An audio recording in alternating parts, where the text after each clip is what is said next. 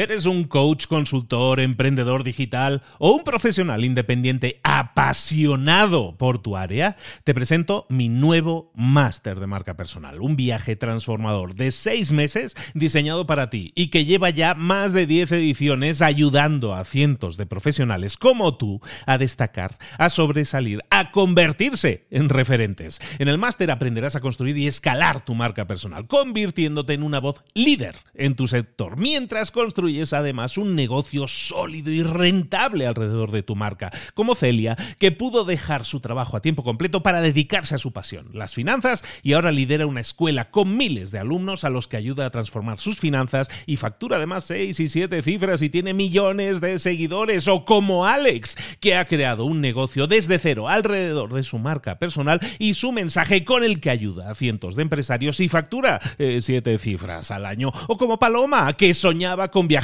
por el mundo y que ahora vive como nómada digital con cientos de miles de seguidores y más de 17.000 alumnos. Gracias al máster, su sueño pasó de ser una idea a una realidad rentable y reconocida. Este es el momento de que tú también dejes tu huella, de influir y de vivir por fin de tu pasión. Visita librosparaemprendedores.net barra marca y descubre muchas más historias de éxito de gente que confió en nuestro método. En junio comenzamos además la nueva generación y añadimos más novedades, más servicios y más soporte que nunca. Únete a la élite de profesionales que ya están cambiando sus vidas. ¿Estás listo? ¿Estás lista para desarrollar tu marca personal y ser nuestra próxima historia de éxito? Pues visita librosparaemprendedores.net barra marca y comencemos. Siempre hemos visto, siempre hemos admirado a esas personas que parecen que parece que hacen las cosas con fluidez, que son maestros haciendo lo que hacen y piensas, ¿cómo me gustaría ser como ellos? ¿Cómo han alcanzado ellos ese nivel de maestría? Es ese tipo de preguntas que a veces nos hacemos y decimos, es que ellos sí, porque son especiales, porque son diferentes, porque son más inteligentes, por, por X o cualquier razón en realidad. Tú piensas que esas personas eh, son así porque han tenido, son escogidos, son gente elegida la verdad es que no es así. La verdad es que a través del libro de hoy, que se llama Maestría del señor Robert Greene, un autor de los más famosos de la actualidad, a través de este libro, Maestría, vamos a entender cómo todas esas personas también tienen un proceso en común, algo que les une, han seguido unos mismos pasos. Son seis pasos en concreto que te vamos a compartir aquí, hoy, ahora, para que tú también te conviertas en un maestro en libros para emprendedores y más. ¡Comenzamos!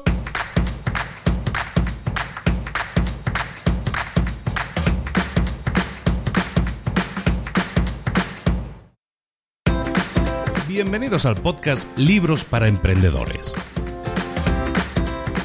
Para alcanzar el éxito en cualquier negocio que quieras emprender, debes formarte, debes estudiar, aprender para emprender. Y para ello, no hay nada mejor que un libro.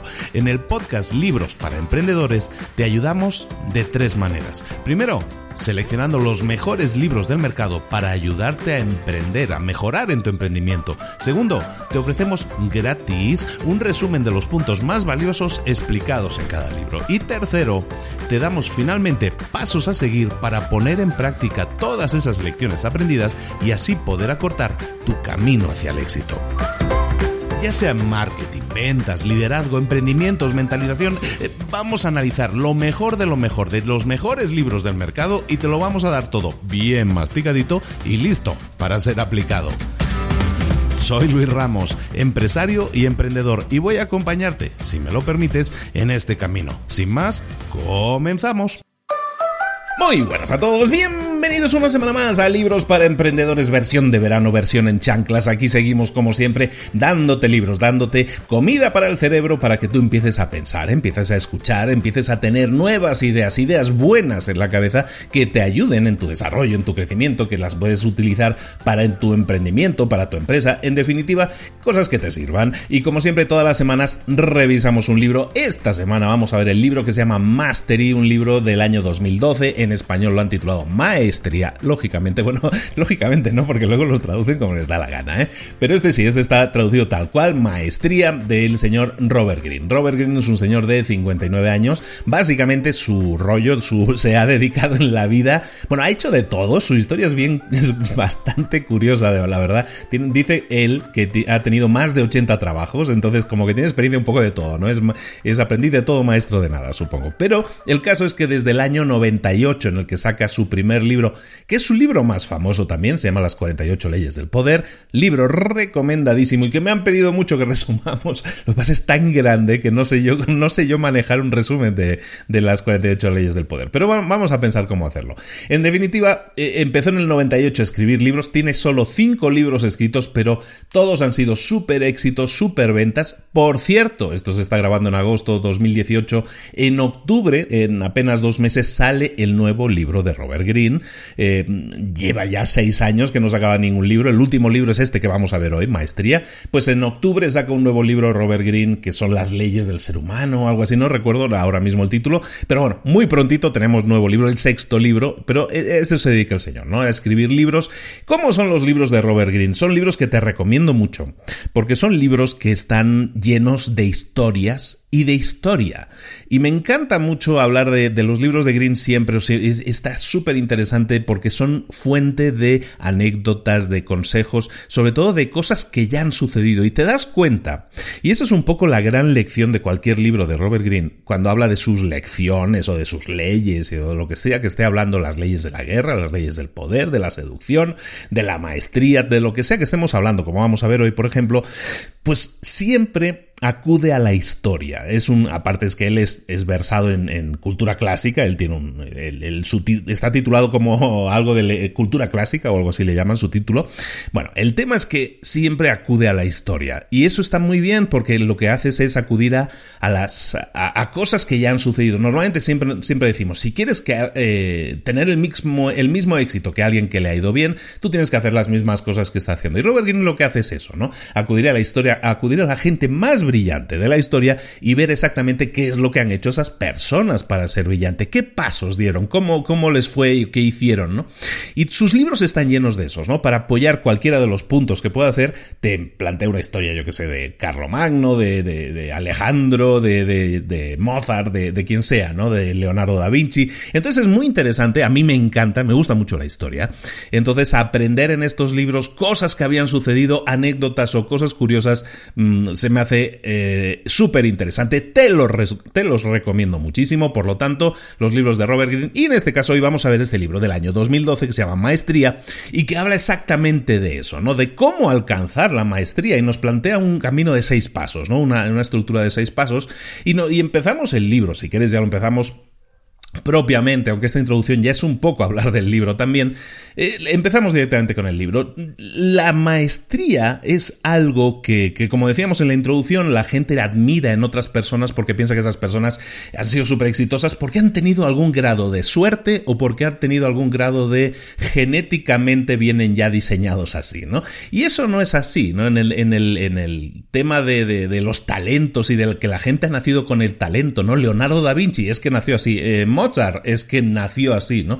Ese tema no es válido. Hay una cosa que, son las habilidades y otra cosa es la vocación, ¿no? Las, todos nacemos con una serie de habilidades potenciales que tenemos que desarrollar, pero nuestra vocación va a ser, nuestra vocación, eh, podríamos llamar la vocación como el amor por algo, ¿no? El interés que tú planteas por algo, esa, esa vocación va a hacer que le dediques horas, que le dediques ahora sí conocimiento, aprendizaje y todo eso, y eso te va a llevar a tener la maestría con el tiempo.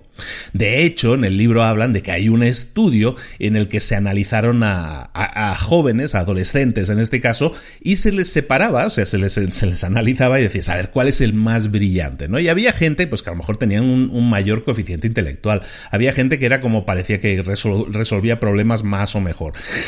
El tema es con ese, con ese estudio es que los, si les dieron seguimiento durante años a estos jóvenes y resulta que los individuos que, que no presentaban aquello ninguna habilidad especial, decían los, de, los, los normalitos, digamos, pues resulta que los normalitos resultaban ser gente más talentosa con el tiempo, resultaban alcanzar mucha más maestría en lo que hacían que la gente que en principio parecía brillante o más inteligente a priori.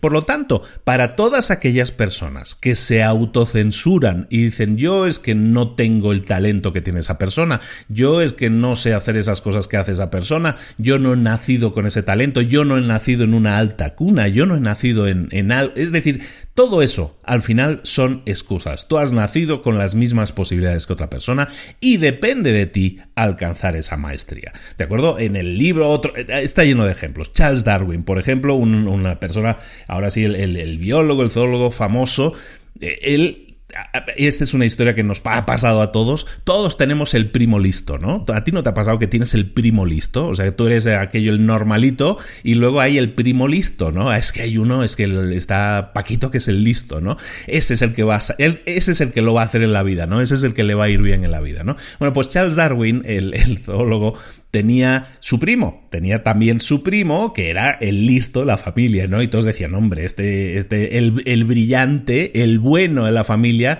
va a ser Francis, no va a ser Charles, ¿no? Bueno, pues resulta que Charles Darwin finalmente se convirtió en el genio que es, pues porque siguió una serie de pasos, curiosamente los pasos que vamos a ver hoy, y de esa manera se convirtió en la persona memorable que es, se convirtió en el maestro que es a nivel mundial en su área. Recuerda, la maestría la puedes alcanzar en cualquier área. Esto no significa que estemos hablando hoy de, de gente que ha hecho estudios así como superiores, esto puede ser activado para cualquier cosa.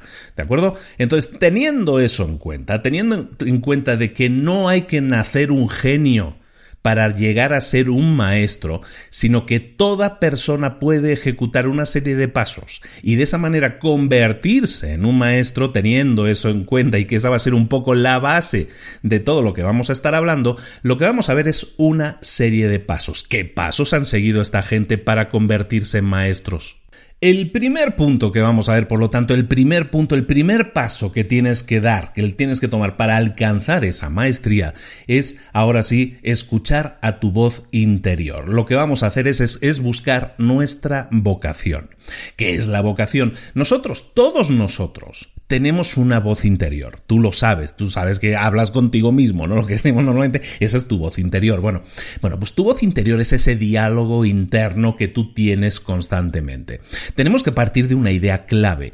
Todos somos diferentes, todos somos únicos, todos estamos hechos de las mismas células, sí, pero la permutación, la forma en que están conectados nuestros cerebros, en que está conectada y funciona nuestra mente, hace que absolutamente todas las personas del planeta sean completamente diferentes. Entonces, lo que ha sucedido es que tradicionalmente se nos hace a todos ir por un mismo camino, se nos hace intentar encajar dentro de un esquema, dentro de un patrón.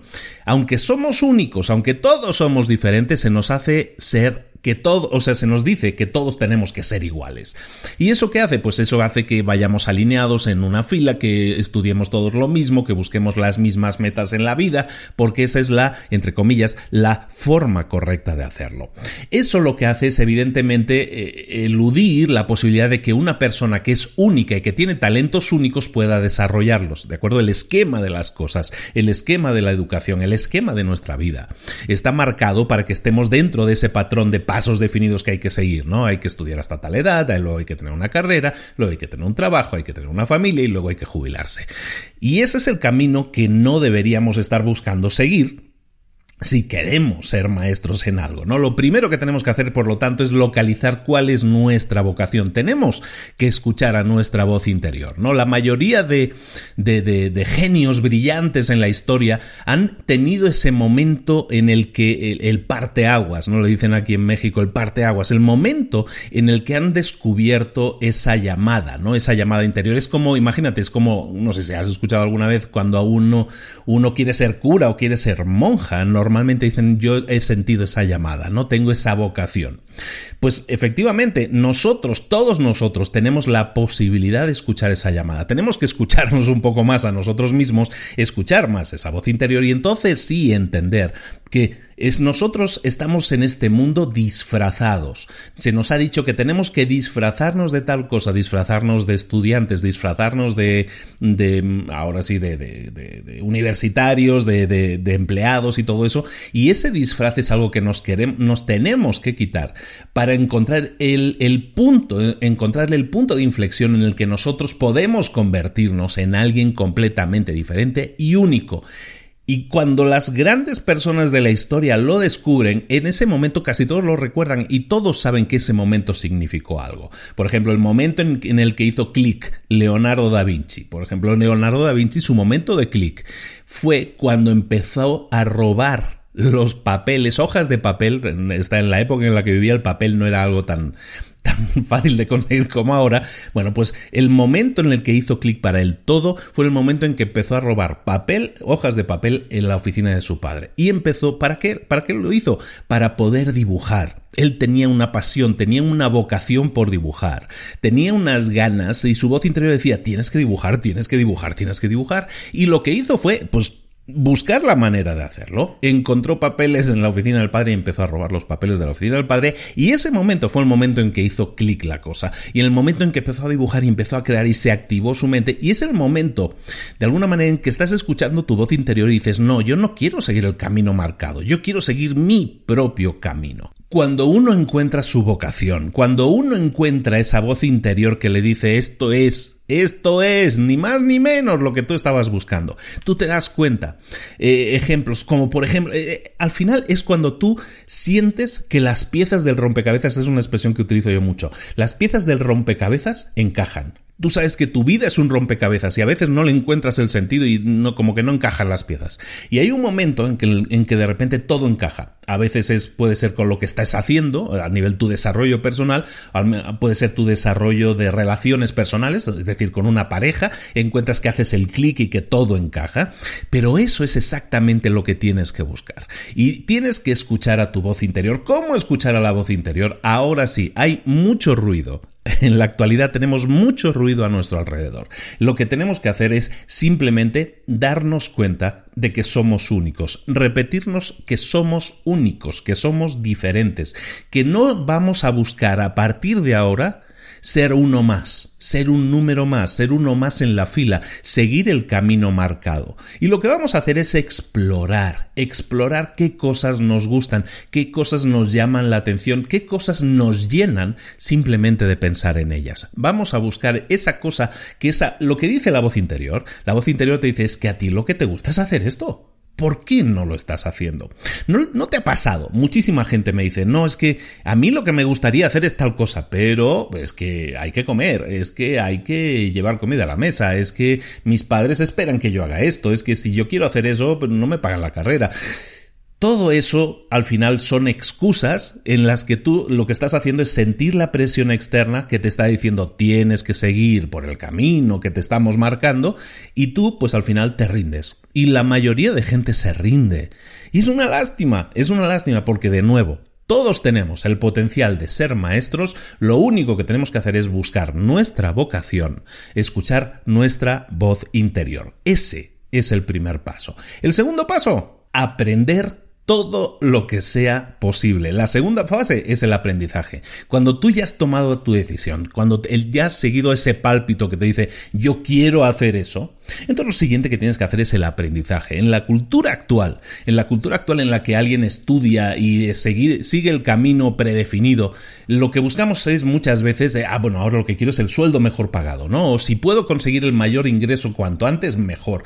Y buscamos el dinero y el éxito rápido. No buscamos hoy en día el aprender lo máximo posible. Y si queremos ser maestros en algo, sí nos tenemos que fijar en cómo aprender lo máximo posible.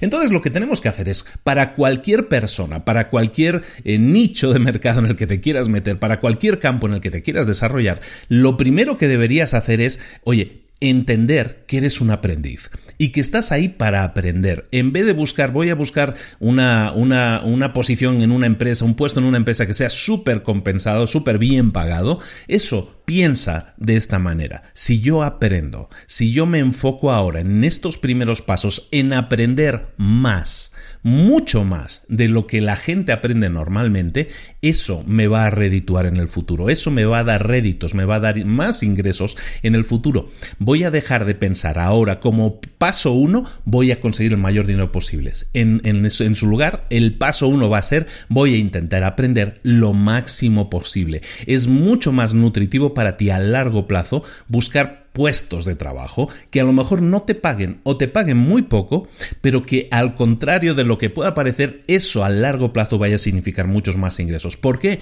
Porque te va a permitir ser mucho mejor, ser un maestro, dominar mucho más y mejor tus habilidades y ese nicho de mercado y evidentemente con el tiempo, esto, de esto de los negocios y esto de la vida, del desarrollo y la maestría, esto es una carrera de largo recorrido y eso lo tienes que tener clarísimo. Entonces, lo que tienes que hacer es concentrarte en quiero aprender, quiero buscar la manera de aprender lo máximo posible. En el libro te ponen un montón de ejemplos.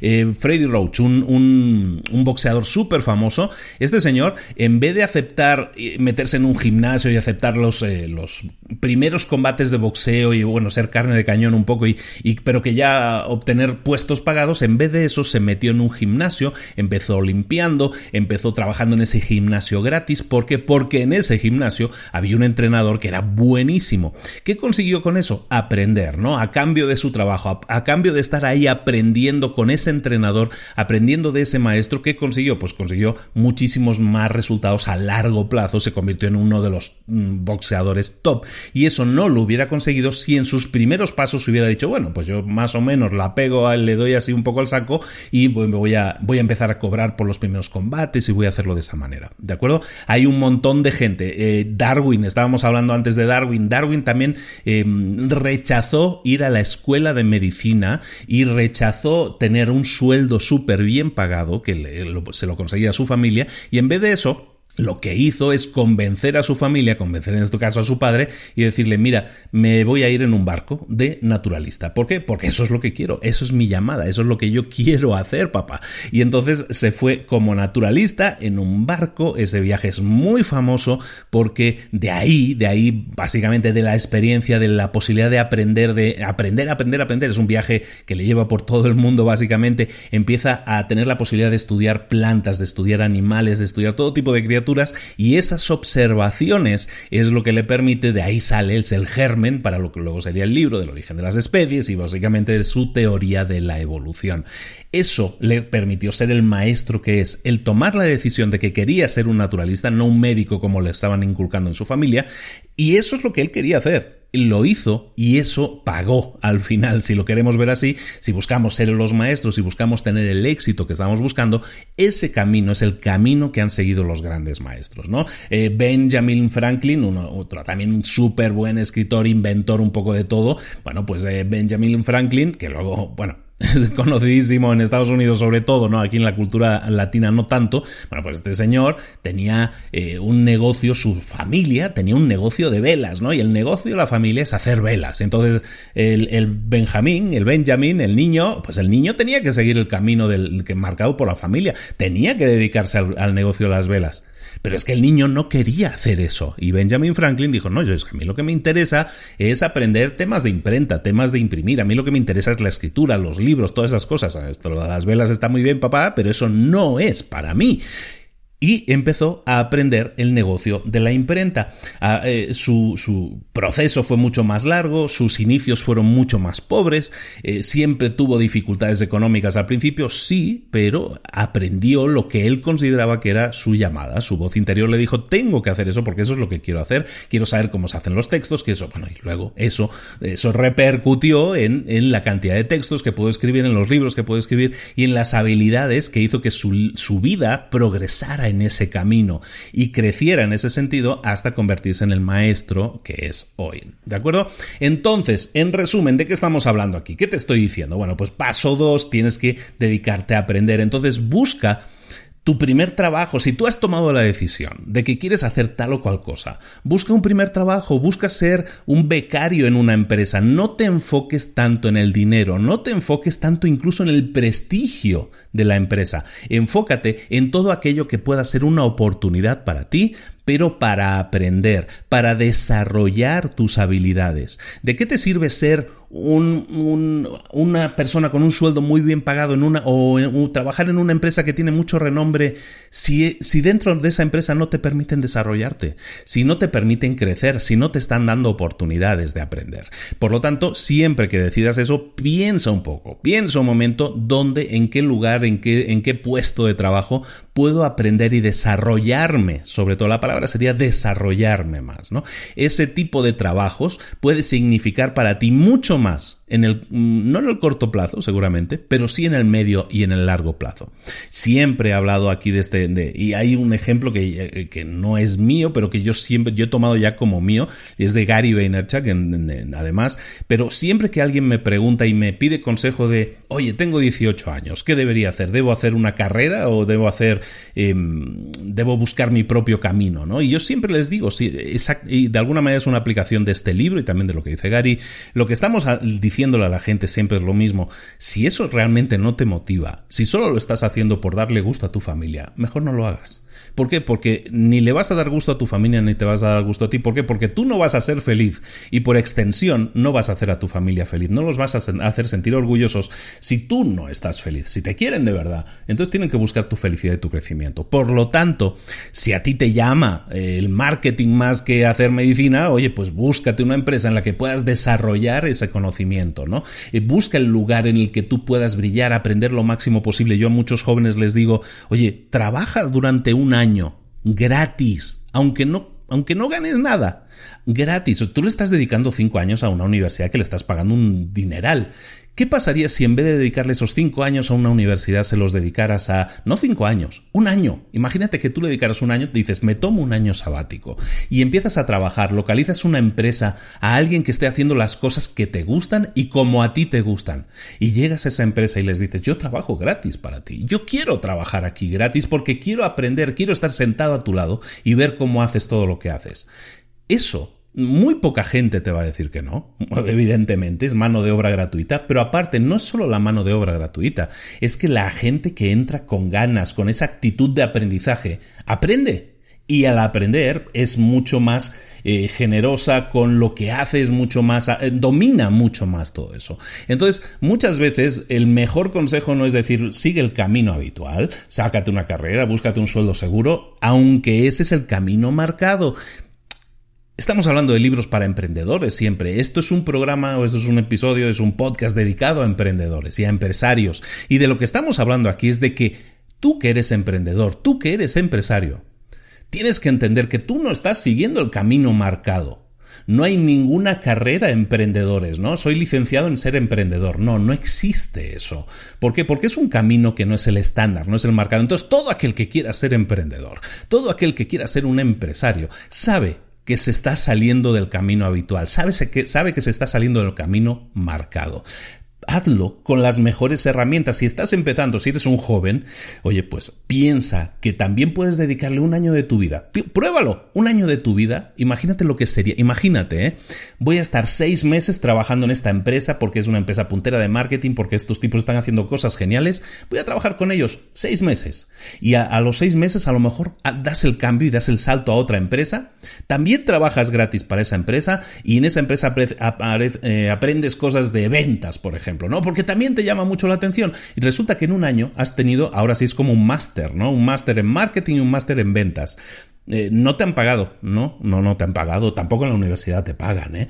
Pero a lo mejor lo que has tenido es experiencia práctica de cómo funcionan las cosas en el mundo real. ¿Cuánta gente no ha salido de la universidad después de dedicarle 5 o 7 años a la universidad con, con titulación y maestría y se encuentra con el mundo real sin experiencia? ¿Cuánta gente no le ha pasado eso? Esto que te estoy diciendo es algo que te puede ayudar a, tener muchísima más experiencia, muchísimo más conocimiento y como estamos diciendo en este segundo punto, es algo necesario el aprendizaje. Vamos con el tercer punto. Y el tercer punto es un poco, ya lo, estamos adelantando con este último comentario, es que tienes que buscar un mentor. ¿Qué es un mentor?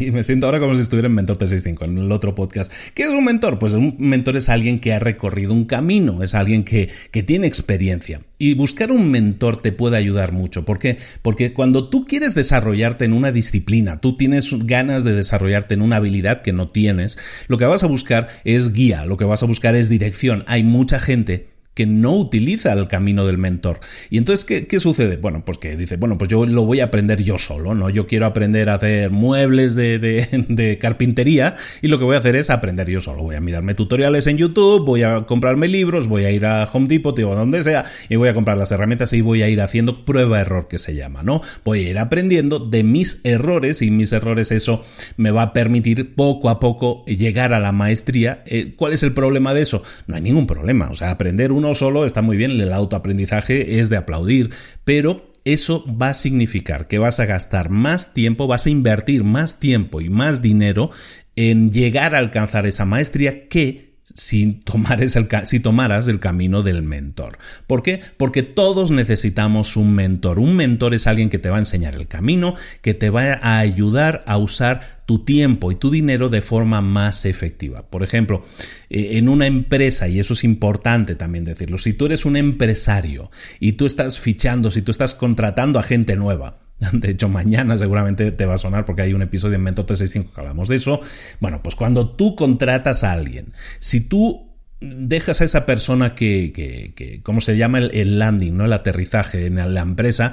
Si tú dejas a esa persona sola para que se vaya, se vaya, se vaya desfogando, que vaya recorriendo un poco el camino y sabes que en los dos, tres, cuatro primeros meses esa persona no va a ser muy productiva porque apenas está conociendo la empresa, hay una manera más óptima de hacerlo. La manera más óptima es asignarle un mentor. Un mentor para alguien que entra en una empresa puede ser alguien que le diga, bueno, esto funciona así, aquí está el restaurante, aquí está la cafetería, estos son los documentos que tienes que llenar, cuando tienes que hacer un proyecto nuevo tienes que hacerlo así, cuando tienes que hablar con un cliente hay que hacer seguir este protocolo, lo que sea que tienes que hacer con un mentor, que es alguien que ya tiene experiencia y que se la está traspasando a esa persona, ¿qué vas a conseguir? Pues que a lo mejor esa persona que tú considerabas que en cuatro meses va a tardar cuatro meses en ser productiva, puedes encontrarte que esa persona en dos, tres semanas puede ser bastante productiva, puede llegar a niveles de productividad igual de altos simplemente porque se le asignó un mentor, ¿no? Eso es en un entorno empresarial, en un entorno de empresa. Eh, yo he tenido la suerte de estar en empresas así, en una empresa así, en una, en una de las que yo haya estado, en una de esas sí ha habido una mentoría y eso te aseguro que cambia automáticamente los resultados y las personas que han recibido la mentoría también te aseguro que tienen más fidelidad a la empresa y se sientan mejor y más seguras y más productivas, ¿de acuerdo? Entonces eso a nivel de empresa. Pero estamos hablando de alcanzar la maestría y normalmente la maestría uno la ve como el camino que uno camina en solitario, no vas caminando hacia la puesta de sol. Bueno, pues ese, ese camino se hace mucho más sencillo también si lo haces con un mentor. Es como, es como cuando tú llegas a una nueva ciudad. Cuando tú llegas a una nueva ciudad, yo estuve un año viviendo en Londres, por ejemplo, y el metro de Londres es un tema complicado Primero porque van para el otro lado, ¿no? Tú los esperas venir por un lado y vienen por el otro. Y luego porque es complicado, es antiguo y está medio raro. Es como cuando llegas a una ciudad nueva y tienes que entender cómo funciona su metro. O cuando vas a Nueva York y tienes que entender, no, es que hay metros local y metros express, ¿no? Y, y tienes que empezar a entender cosas que son diferentes, ¿no? Cada cada camino, cada experiencia de vida, cada aprendizaje es diferente. Por eso es importante que si eh, tú llegas a una ciudad, pues tengas claro cómo funciona el metro, tengas a alguien que te explique cómo funciona el metro. Eso también podrías llamarlo un mentor, ¿no? Es alguien que te está explicando, no, es que aquí el metro en esta ciudad funciona así, ¿no? Bueno, pues eso es algo que tú tienes también que entender. Y piensa, que los más grandes, los más grandes de la historia son personas que siempre han tenido a un mentor. Hay el, más grande, uno de los más grandes reyes de, de, la historia, Alejandro Magno, pues tenía un mentor y ese mentor, pues es, hay una persona que probablemente te suene un poquillo, es un tal Aristóteles, ¿no? O sea, básicamente el más grande filósofo de la historia probablemente. Bueno, pues Aristóteles era, era aquí el maestro, aquí el jefe, pues era Aristóteles y es el que le enseñó a Alejandro Magno un montón de cosas sobre política, sobre filosofía y un montón de cosas que le sirvieron para aplicarles para, para ser el rey grande que fue. Ese tipo de cosas han existido en la historia siempre. ¿Cuáles son las reglas que tienes que hacer ahora, así como los gremlins? ¿Cuáles son las reglas que tienes que seguir con el tema de los mentores?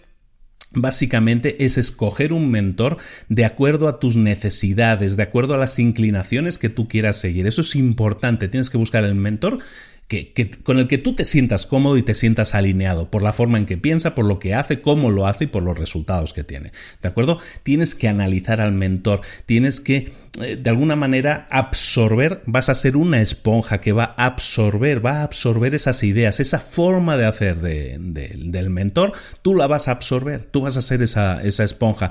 Pero luego, acuérdate eso, el objetivo no es ser una fotocopia de esa persona, sino aprender la forma en que hace las cosas y adaptarla a tu propio ser, a tu propia forma de ser. Tú recuerda que eres diferente, tienes una forma de pensar diferente, entonces está bien que vayas con humildad, siempre con un mentor a aprender, a saber qué es lo que hace y cómo lo hace, y de esa información entonces tú la vas a destilar y vas a crear tu propio conocimiento, tu propia experiencia y tus propios conocimientos van a, van a venir dados por la experiencia del mentor, pero los vas a ver adaptado. Y recuerda, el camino no es ser esa fotocopia, sino incluso superar a tu mentor. Esto no es una competencia, no es una carrera, pero lo que tú estás buscando es tener los conocimientos y la experiencia del mentor, absorberlos y a esos conocimientos y experiencia añadirle lo tuyo. Por lo tanto, sumar mucho más y en ese sentido, de alguna manera, superar a tu mentor. ¿De acuerdo? Vamos con el siguiente punto. El cuarto punto es de la inteligencia social. De lo que vamos a hablar en este punto es de que tú no vives en tu propio mundo. Lo que tú tienes que hacer es saber que vives en un mundo, en una sociedad, y tienes que dominar las reglas de esa sociedad. Tienes que ser un espectador de la sociedad, saber cómo funciona, y eso sí, la segunda parte y lo bonito de esto es que retes al poder establecido, retes a la situación establecida e intentes romper las reglas. Pero para romper las reglas primero tienes que dominar las reglas.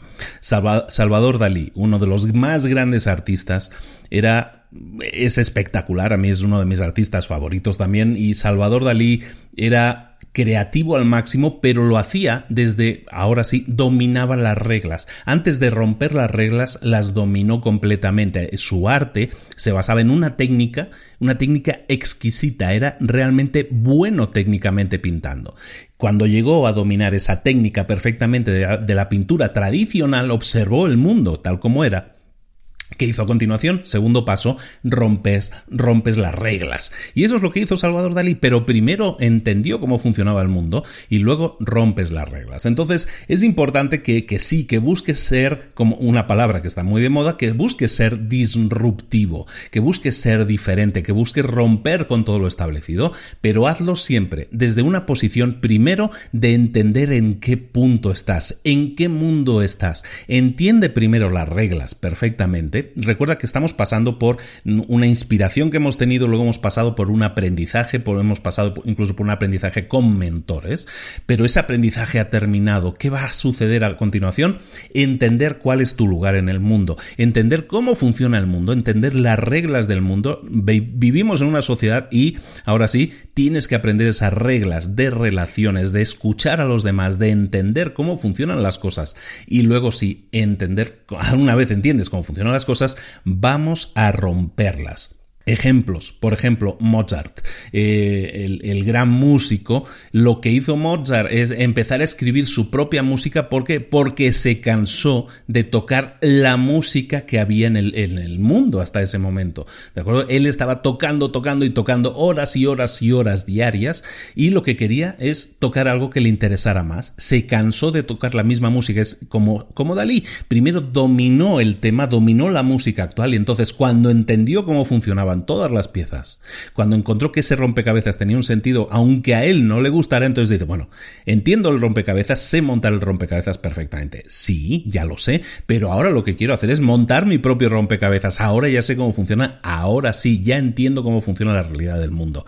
Esto es conectado con los dos puntos de antes. Tiene muchísimo que ver con el ejemplo que te decía antes de los, los, eh, los, chicos a los que les decimos, oye, eh, estate un año trabajando aunque sea gratis en una empresa y eso te va a dar un potencial de aprendizaje. ¿Por qué? Porque la teoría está muy bien, leer libros siempre está muy bien. Yo, pues ahora, yo, yo vivo de eso, ¿no? De hablar de libros. Entonces yo no puedo hablar mal, yo no puedo hablar mal de los libros, pero sí que digo que los libros no son el camino, no son la respuesta a todos los libros, los libros son teóricos, te dan la teoría de las cosas, pero tú necesitas la práctica, estar en el mundo, estar en la realidad para, para que eso tenga un sentido, para que aquello que leíste en un libro tú lo puedas adaptar a tu realidad. Pero para eso tienes que conocer tu realidad, ¿de acuerdo? Entonces tienes que dominar completamente el mundo en que te mueves, tienes que saber cómo se mueven las cosas, cómo se plantean las cosas, tienes que cansarte de tocar la música de siempre como hace Mozart antes de poder crear tu propia música.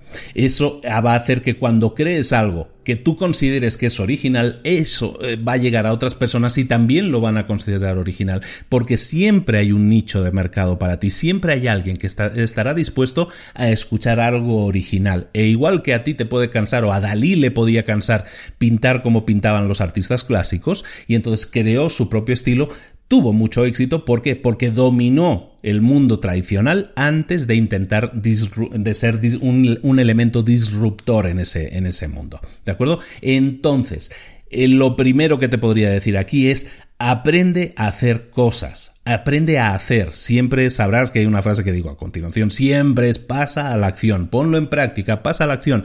En este punto te diría eso, pasa a la acción, ponlo en práctica, aprende cómo se hacen las cosas en la realidad, en el mundo real. Y luego, pregúntate si esa forma de hacer las cosas es la mejor rétalo, pon a prueba eso, pero primero entiende y domina perfectamente cómo funcionan las cosas en la realidad, no solo la parte teórica, y entonces a continuación pon esas reglas a examen. Y si no pasan el examen y si tú crees que hay una forma mejor de hacerlo, entonces sí, a por ello. Rompe el mercado, olvídate de las normas, olvídate de las rutinas, pero primero domínalas antes de olvidarlas. Hay gente que tiende a olvidar las rutinas y las normas lo primero, entonces no, no vamos a llegar a ninguna parte. No, tienes que dominarlo perfectamente antes, en el mundo real, antes de pasar a, romper las normas y hacer tu propia, eh, tu propio espacio creativo, hacer las cosas diferentes, caramba. El quinto punto es la continuación de todo esto. Estamos siguiendo un camino hasta llegar a la maestría. El quinto punto es una vez conocemos las reglas, como estamos viendo ahora, hemos visto que debemos conocer las reglas del mundo, la realidad, saber cómo se hacen las cosas. Cuanto más sabemos y analizamos, como dicen aquí en este capítulo, el qué en vez del cómo, cuando empezamos a preguntarnos eso, qué es lo que queremos alcanzar y no cómo debemos alcanzarlo, es entonces cuando vamos a llegar a nuevas cotas de creatividad. Ser creativo, ser diferente es lo que te va a llevar a la maestría. Ser maestro en algo va a significar definir tu propio camino, recordémoslo, como hemos comentado desde el principio. Entonces lo que tienes que hacer, lo que tienes que hacer ahora si hemos dominado las reglas, sabemos cómo funciona el mundo, entonces vamos a pensar más en el qué y no tanto en el cómo. ¿Cómo se hacen las cosas? Ya sabemos. Ahora vamos a pensar qué el qué, qué es lo que queremos alcanzar, qué es lo que queremos conseguir. De alguna manera podríamos llamar este capítulo cómo resolver problemas, qué es lo que queremos resolver, ¿no? Y entonces te vas a preguntar qué problema quieres resolver. Nosotros somos criaturas de hábitos fijos y siempre intentamos hacer las cosas de la misma manera, tú ya, has entendido en este punto cómo se hacen las cosas de una misma manera, ahora lo que vamos a es a retarnos a ver cómo podemos conseguir ese resultado, el qué, pero sin utilizar el camino que utiliza todas las personas, sin utilizar el camino que se ha utilizado siempre. De esa manera es como puedes eh, tener, le llaman el libro las serendipias, ¿no? Puedes tener ahora sí esas inspiraciones, pero para eso muchas veces vas a decirte, quiero alcanzar ese resultado, ¿Cómo lo puedo hacer? Y no lo quiero hacer del método tradicional porque creo que debe haber una forma más efectiva. Es entonces cuando te vas a dar cuenta de que eres un animal en continuo aprendizaje. Nunca llegamos a la maestría total, sino que siempre estamos aprendiendo. Entonces te vas a dar cuenta que para obtener la respuesta a esa pregunta del qué, cómo puedo hacer eso de, la, de otra manera diferente, de una manera más efectiva, seguramente vas a tener que enriquecer tus conocimientos, aprender de nuevas artes, aprender nuevas habilidades que enriquezcan tu punto de vista. Porque Ahora sí, la serendipia, como te decía, la, inspiración que tú puedas tener viene cuando tú estás eh, a, menudo haciendo otras cosas. Eh, te, envío al, resumen que hicimos la semana pasada para que hablamos en profundidad de eso.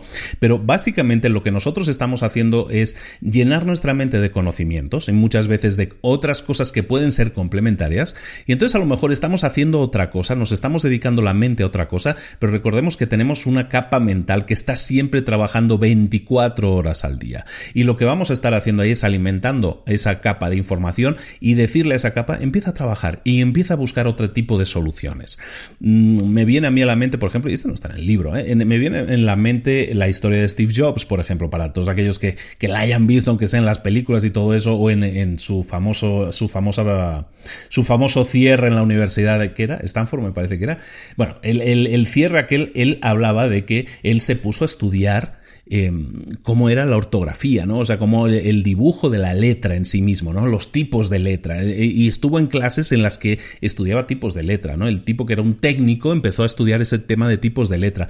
Resulta que el estudiar eso de los tipos de letra le permitió entender de una manera completamente diferente el mundo de las computadoras, por ejemplo. El mundo de las computadoras en los años 70 era mucho más eh, matemático, mucho más problemas matemáticos y él lo tradujo a un problema que es lo que quiero alcanzar? Quiero alcanzar algo mucho más artístico, ¿no? En este sentido, quiero que las letras se vean bonitas en pantalla. Quiero que haya la letra Times y que haya esta y que tengan, eh, que tengan adornito las letras y que se vean más bonito.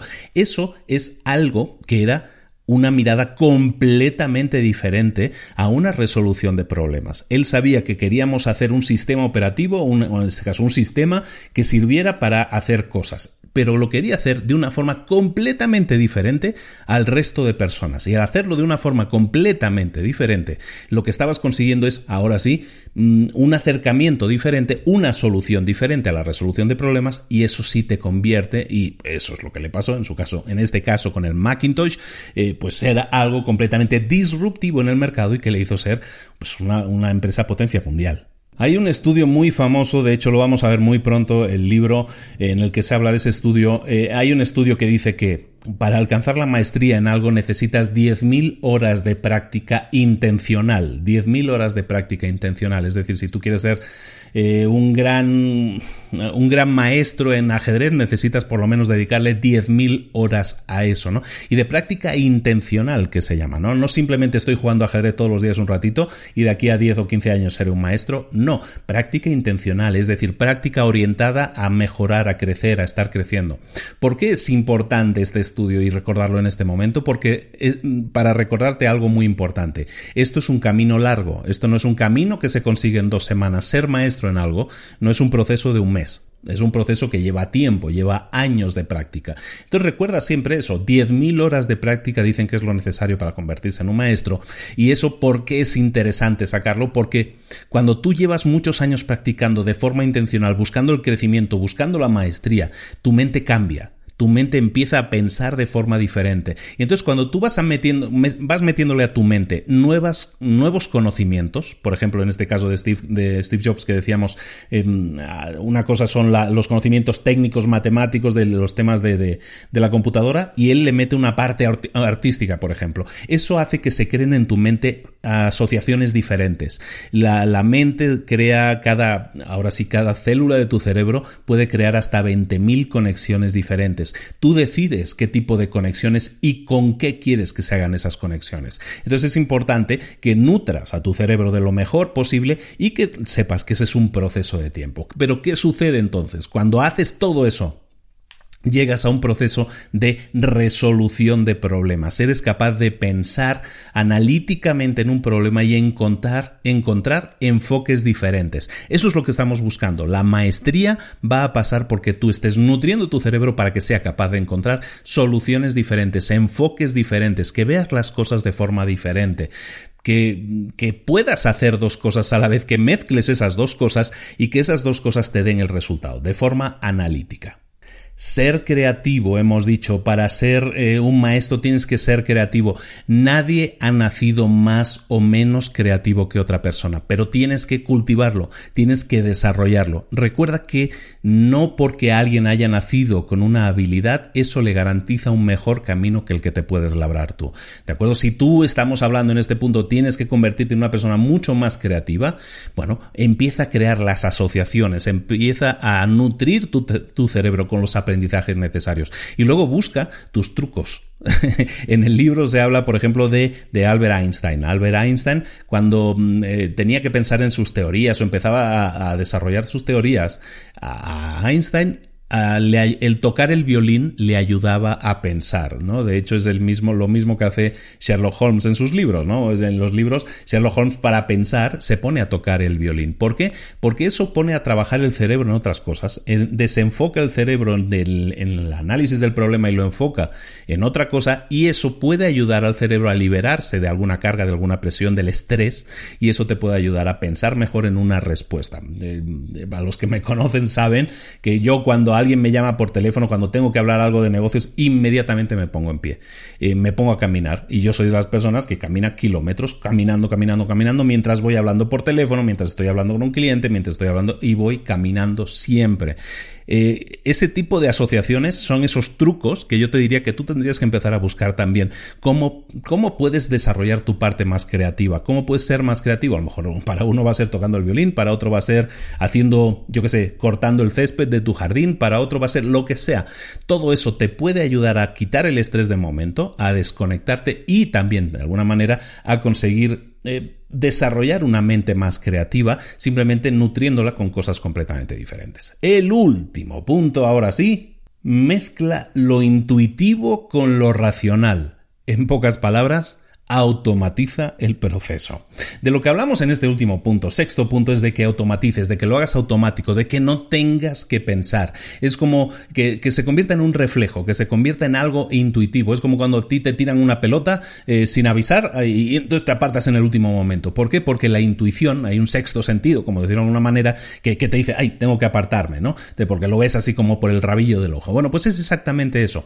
Es lo que estamos buscando es dominar tanto un arte que se se convierta en parte de nosotros. Para eso tiene mucho que ver la mención que te hacía hace unos, eh, hace unos momentos del estudio de las 10.000 horas. Dicen varios libros que, y varios estudios que el tema de las 10.000 horas es básicamente como un hito, como una marca que tenemos que superar, es decir, muchísima dedicación hasta conseguir que dominemos, hasta conseguir que seamos maestros, que tengamos esa maestría. No sé si son 10.000 horas. Yo, Luis, no sé si decirte que sean 10.000 horas lo que necesitas. Lo que sí sé es que tienes que dedicarte a ese, ese aprendizaje activo, a estar practicando continuamente. Si tú quieres aprender a tocar el piano, no vas a estar tocando el piano una vez al mes. Si tú quieres tocar el piano, lo vas a estar tocando todos los días, de lunes a domingo. Si tú quieres aprender marketing, lo vas a hacer todos los días, de lunes a domingo. Si tú lo vas a, si tú quieres aprender lo que sea, ir en bicicleta, si tú quieres aprender a correr una maratón, lo vas a estar practicando todos los días. Por lo tanto, si quieres ser el maestro en algo, si quieres dominar, tener maestría en algo, tienes que practicar constantemente. ¿Para qué? Para que tu cerebro se acostumbre a pensar de esa manera, para que tu cuerpo se acostumbre a actuar de esa manera, hasta conseguir que se convierta en un hábito y ese hábito al final se convierta en algo engranado en tu sistema y se convierta en algo tan automático que ya no tienes que pensar. Es como no sé, cuando tú llevas ya muchos años conduciendo, pues ya no piensas si tengo que cambiar de marcha, si tengo que frenar o no tengo que frenar, no, no, no estás pensando, ay, tengo que frenar ahora cuando se acerca un semáforo, no, ya lo haces en automático, porque ya llevas muchas horas de práctica. Y eso, de eso es lo que se trata en este punto, ¿no? Que consigas generar automatismos, que consigas dominar algo de tal forma que ya no tengas que pensarlo. Cuando tú haces eso, es entonces cuando llega la maestría. La maestría es el último paso, es el último gran premio y es ese premio que vas a recibir cuando tú consigues interiorizar tanto eso que tú querías hacer. Recordemos que al principio eso es una llamada interior que tú has sentido. Has llegado al aprendizaje, luego has llegado a, un mentor, luego has seguido aprendiendo cómo funcionan las cosas y las has retado, ¿no? Y has buscado aprendizajes externos que te han permitido enriquecerte aún más para tener ópticas y enfoques diferentes. Y lo que has estado haciendo es más y más. Lo que te estamos diciendo en este último punto es que le sigas haciendo más y más y más veces hasta que te, te, conviertas en un animal de hábitos que hace esa cosa que tú querías aprender a hacer, la domina de tal manera que la hace sin pensar, que la hace de forma automática. El hacerlo automático es el último punto. Cuando tú consigues eso, estás en el nivel de maestro. Has, habrás alcanzado la maestría. ¿De acuerdo? Entonces vamos a repetir un poco los puntos porque ese es el camino. El libro está lleno de, como te digo, está lleno de historias, historias de la historia. Entonces te lo recomiendo mucho porque es muy enriquecedor, pero lo que intento hacer aquí es el resumen, ¿no? Y este es un libro bastante gordo, que tiene bastante información. Lo que hago es hacerte un resumen, en este caso de seis pasos muy simples. Tú quieres alcanzar la maestría. Bueno, pues recuérdalo, ¿no? No se tiene, no se tiene que nacer maestro, no tienes que tener un, un don especial, una habilidad especial para ser un maestro, simplemente tienes que seguir estos pasos, ¿de acuerdo? El primero tienes que tener una llamada interior, una, una inspiración interior que sea la que te guíe. Esa llamada, esa inspiración, eso que quieres llegar a ser, eso es la, la vocación que tú tienes por algo y es esa vocación la que tú escoges. Tú escoges el camino porque realmente lo sientes. Dentro de ti, eso es lo que sientes que tienes que hacer. Ahí es donde está la semilla de la maestría, ahí y no en otro lugar. ¿De acuerdo? El segundo punto que hemos visto es que tu principal objetivo nunca va a ser buscar el dinero, nunca va a ser alcanzar la, la libertad económica como primer paso, ¿no? Sino lo que vamos a hacer es intentar dominar, en el principal objetivo va a ser intentar aprender lo máximo posible de, de cómo funciona eso que queremos hacer, ¿no? Entonces, eh, enfocarte en aprender debe ser tu objetivo prioritario, no enfocarte en ganar dinero. El siguiente punto que hemos visto, que es cómo complementar ese aprendizaje. ¿Cómo complementarlo? Bueno, pues vamos a buscar a alguien que sea nuestro guía, alguien que nos guíe, que nos muestre el camino para ir más rápido, ¿no? Vamos a buscar un mentor. El siguiente punto que hemos visto es que una vez hayas finalizado todo ese aprendizaje, que en muchos casos va a ser teórico, debes empezar a pensar cómo funciona eso en la práctica, cómo funciona en el mundo real. Vas a buscar aplicaciones en el mundo real, vas a entender que somos animales sociales y que estamos en una sociedad y vamos a aprender a a, dominar las reglas y luego vamos a empezar a pensar creativamente para, ahora sí vamos a retar, vamos a intentar cambiar las reglas tradicionales y vamos a pensar de manera diferente. Pero primero vamos a dominar las reglas tradicionales. Vamos a pensar cómo, cómo funciona. Yo, como decíamos como Dalí, ¿no? Primero voy a aprender a ser un artista buenísimo eh, pintando tradicionalmente antes de romper las reglas y pintar de otra manera.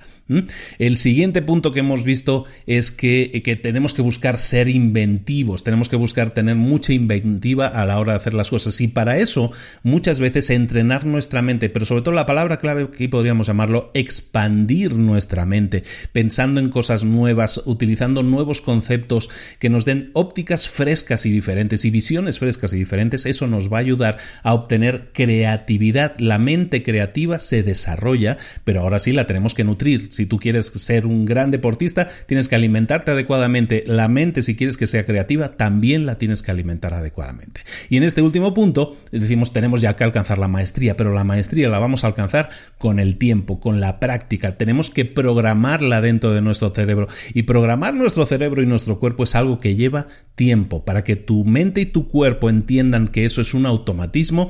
Eso lo único que hay, eh, no hay un camino, no hay un atajo en ese sentido, es que tienes que repetirlo repetirlo y repetirlo hasta que se convierta en algo que haces inconscientemente como parte de ti mismo. Eso te va a permitir tener el enfoque completo para decir ahora sí he alcanzado la maestría, ahora sí domino tanto este arte que es que ya lo hago sin pensar. Y eso es el objetivo final de esto. Muchísimas gracias por la atención. Espero esto ha sido el resumen de Maestría, muy resumido, muy, muy resumido. Robert Greene eh, hace unos libros muy densos, con muchísima información, muchísimo texto, cuesta hacer el resumen, cuesta hacer el resumen, pero este, he empezado por este libro porque era de seis pasos, entonces era mucho más fácil hacerlo. Hacer un resumen de Robert Greene de las 48 leyes y las 33 leyes y todo eso que tiene las del poder, las de la guerra y todo eso, es un reto que todavía no me acabo de plantear, pero seguramente algún día lo vamos a hacer, no te preocupes. Bueno, muchísimas gracias por la atención, espero que te haya gustado el libro, espero que te haya motivado, porque de lo que se trata aquí este libro es un libro de motivación, es un libro que te ayude a decidir dar el paso. Dar el paso es pasar a la acción, lo que estamos diciendo siempre, dar ese paso. O sea, yo no lo digo por decir, es que ahora sí, cuando llevamos unos... Me preguntan este fin de semana, oye, ¿cuántos libros has leído? Y bueno, pues estoy rondando, yo creo que no he llegado, pero estoy ahí, rondando los mil libros. Estoy más o menos ahí entre los 900 y los mil libros. Es muy difícil ya para mí decirlo. Pero, eh, pero estamos en eso. ¿Y, ¿Y qué aprendes de todos esos libros? Muchas nociones teóricas, sí, pero como hemos dicho aquí en un punto, pon en práctica esas nociones y vas a obtener resultados. Cuanta más práctica mm, apliques a tu vida, más resultados vas a tener. Es muy divertido, es muy entretenido escuchar podcasts, es muy divertido y muy entretenido leer libros, sí lo es en ambos casos, sí, y tienes que seguir haciéndolo y escuchar los podcasts sobre todo, pero eso no te va a llevar a tener resultados te va a llevar a, sentir que tienes más herramientas, pero esas herramientas están en tu cabeza. Tú puedes ir al, como hemos estado diciendo como ejemplo, ¿no? Tú puedes ir a la tienda a comprarte un martillo para colgar el cuadro, pero si llegas a casa y no utilizas el martillo, el cuadro nunca lo vas a colgar. Está bien comprar herramientas, está bien, está bien tener herramientas en casa, está bien. Pero es que si no las utilizas, ¿para qué te sirven? Está muy bien tenerlas, pues están ahí, pero es que nunca las vas a utilizar y si no las utilizas no vas a obtener resultados. Y tú lo que quieres es tener un cuadro colgado o quieres tener un martillo. Eh, yo diría que deberíamos buscar tener el cuadro, aunque muchas veces nos engañamos y pensamos que tener el martillo es nuestra meta. Una herramienta nunca es una meta. Una herramienta estoy hablando de un estudio, de un libro, de un conocimiento, de una carrera, de un máster. Son herramientas para un resultado.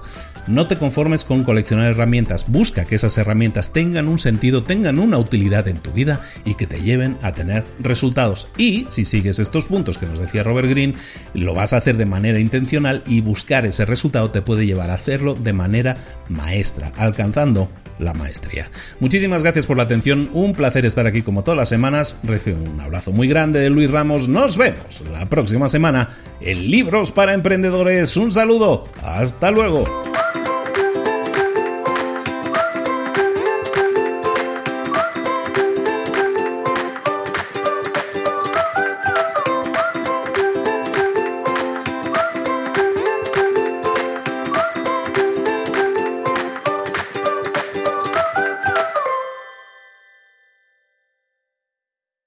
¿Eres un coach, consultor, emprendedor digital o un profesional independiente apasionado por tu área? Te presento mi nuevo máster de marca personal, un viaje transformador de seis meses diseñado para ti y que lleva ya más de 10 ediciones ayudando a cientos de profesionales como tú a destacar, a sobresalir, a convertirse en referentes. En el máster aprenderás a construir y escalar tu marca personal, convirtiéndote en una voz líder en tu sector, mientras construyes es además un negocio sólido y rentable alrededor de tu marca, como Celia, que pudo dejar su trabajo a tiempo completo para dedicarse a su pasión, las finanzas, y ahora lidera una escuela con miles de alumnos a los que ayuda a transformar sus finanzas y factura además seis y siete cifras y tiene millones de seguidores, o como Alex, que ha creado un negocio desde cero alrededor de su marca personal y su mensaje con el que ayuda a cientos de empresarios y factura eh, siete cifras al año, o como Paloma, que soñaba con viajar por el mundo y que ahora vive como nómada digital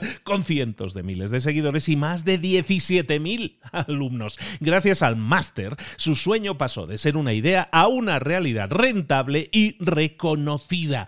Este es el momento de que tú también dejes tu huella, de influir y de vivir por fin de tu pasión. Visita librosparaemprendedores.net barra marca y descubre muchas más historias de éxito de gente que confió en nuestro método. En junio comenzamos además la nueva generación y añadimos más novedades, más servicios y más soporte que nunca. Únete a la élite de profesionales que ya están cambiando sus vidas. ¿Estás listo? ¿Estás lista para desarrollar tu marca personal y ser nuestra próxima historia de éxito? Pues visita librosparaemprendedores.net barra marca y comencemos.